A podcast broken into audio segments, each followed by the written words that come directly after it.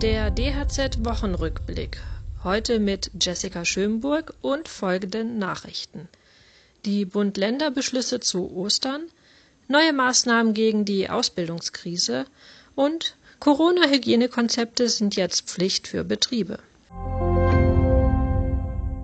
Von Gründonnerstag bis Ostermontag soll das öffentliche, private und wirtschaftliche Leben weitgehend heruntergefahren werden.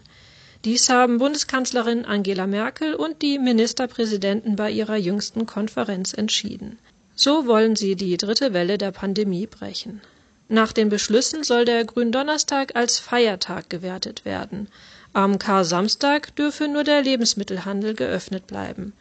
Private Zusammenkünfte sollen auf den eigenen Haushalt und einen weiteren Haushalt beschränkt werden. Es dürfen sich maximal fünf Personen treffen. Wo bereits Außengastronomie geöffnet ist, muss sie für den harten Lockdown wieder geschlossen werden. ZDH-Präsident Hans-Peter Wollseifer mahnt, dass vielen Betrieben der Kollaps drohe. Die Lockdown-Verlängerung sei ein großer Schock für viele Handwerksbetriebe. Jetzt rächten sich mit aller Wucht, so Wollseifer, politische Versäumnisse beim Impfen und bei der digitalen Nachverfolgung von Infektionsketten. Unternehmen und Jugendliche sollen auch in Zeiten der Pandemie zueinander finden. Das Bundeskabinett hat daher das Programm Ausbildungsplätze sichern erweitert. Zu den beschlossenen Maßnahmen zählt die Verlängerung der Ausbildungsprämie. Betriebe, die ihr Ausbildungsniveau halten oder erhöhen, werden weiterhin finanziell unterstützt. Künftig sollen auch Unternehmen mit bis zu 499 Mitarbeitern die Prämie bekommen. Außerdem werden die Prämien pro Ausbildungsplatz sowie die Übernahmeprämie verdoppelt. Betriebe erhalten dann für jeden zusätzlichen Ausbildungsplatz 600 Euro. Die Politiker haben zudem beschlossen, Kurzarbeit in Ausbildungsbetrieben zu reduzieren. Daher soll nicht nur die Ausbildungsvergütung, sondern auch die Vergütung der Ausbilder künftig unterstützt werden. Auch Lehrgänge für Azubis, die vor der Abschlussprüfung stehen, sollen gefördert werden. Die Bundesregierung hat die Corona-Arbeitsschutzverordnung bis Ende April dieses Jahres verlängert und in Details nachgeschärft. Die Neufassung erfordert jetzt ausdrücklich ein betriebliches Hygienekonzept.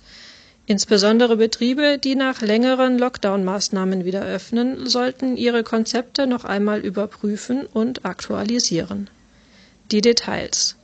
Arbeitgeber müssen ihren Beschäftigten weiterhin Homeoffice anbieten, sofern nicht zwingende betriebliche Gründe dagegen sprechen. In Betrieben mit mehr als zehn Beschäftigten müssen Arbeitnehmer in feste Arbeitsgruppen eingeteilt werden. Außerdem wurde klargestellt, dass sich auch in Pausenräumen pro zehn Quadratmetern nur eine Person im Raum befinden darf.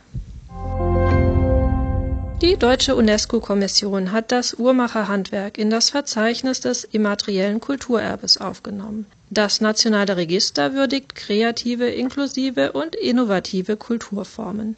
Albert Fischer, Präsident des Zentralverbands der Uhrmacher, freut sich über die Anerkennung des kulturellen Wertes und der Wichtigkeit des Uhrmacherhandwerks. UNESCO und Kultusministerkonferenz würdigen, dass das Uhrmacherhandwerk breite Kenntnisse von historischen bis zu elektronischen Zeitmessgeräten erfordert. Die Auszeichnung solle auch Ansporn sein, um die Rückkehr in die Anlage A der Handwerksordnung fortzusetzen. Seit 2004 ist die Meisterpflicht für das Gewerk aufgehoben. Weitere Nachrichten für das Handwerk sowie praktische Hilfen für Unternehmer finden Sie auf dhz.net oder in unserem kostenlosen Newsletter.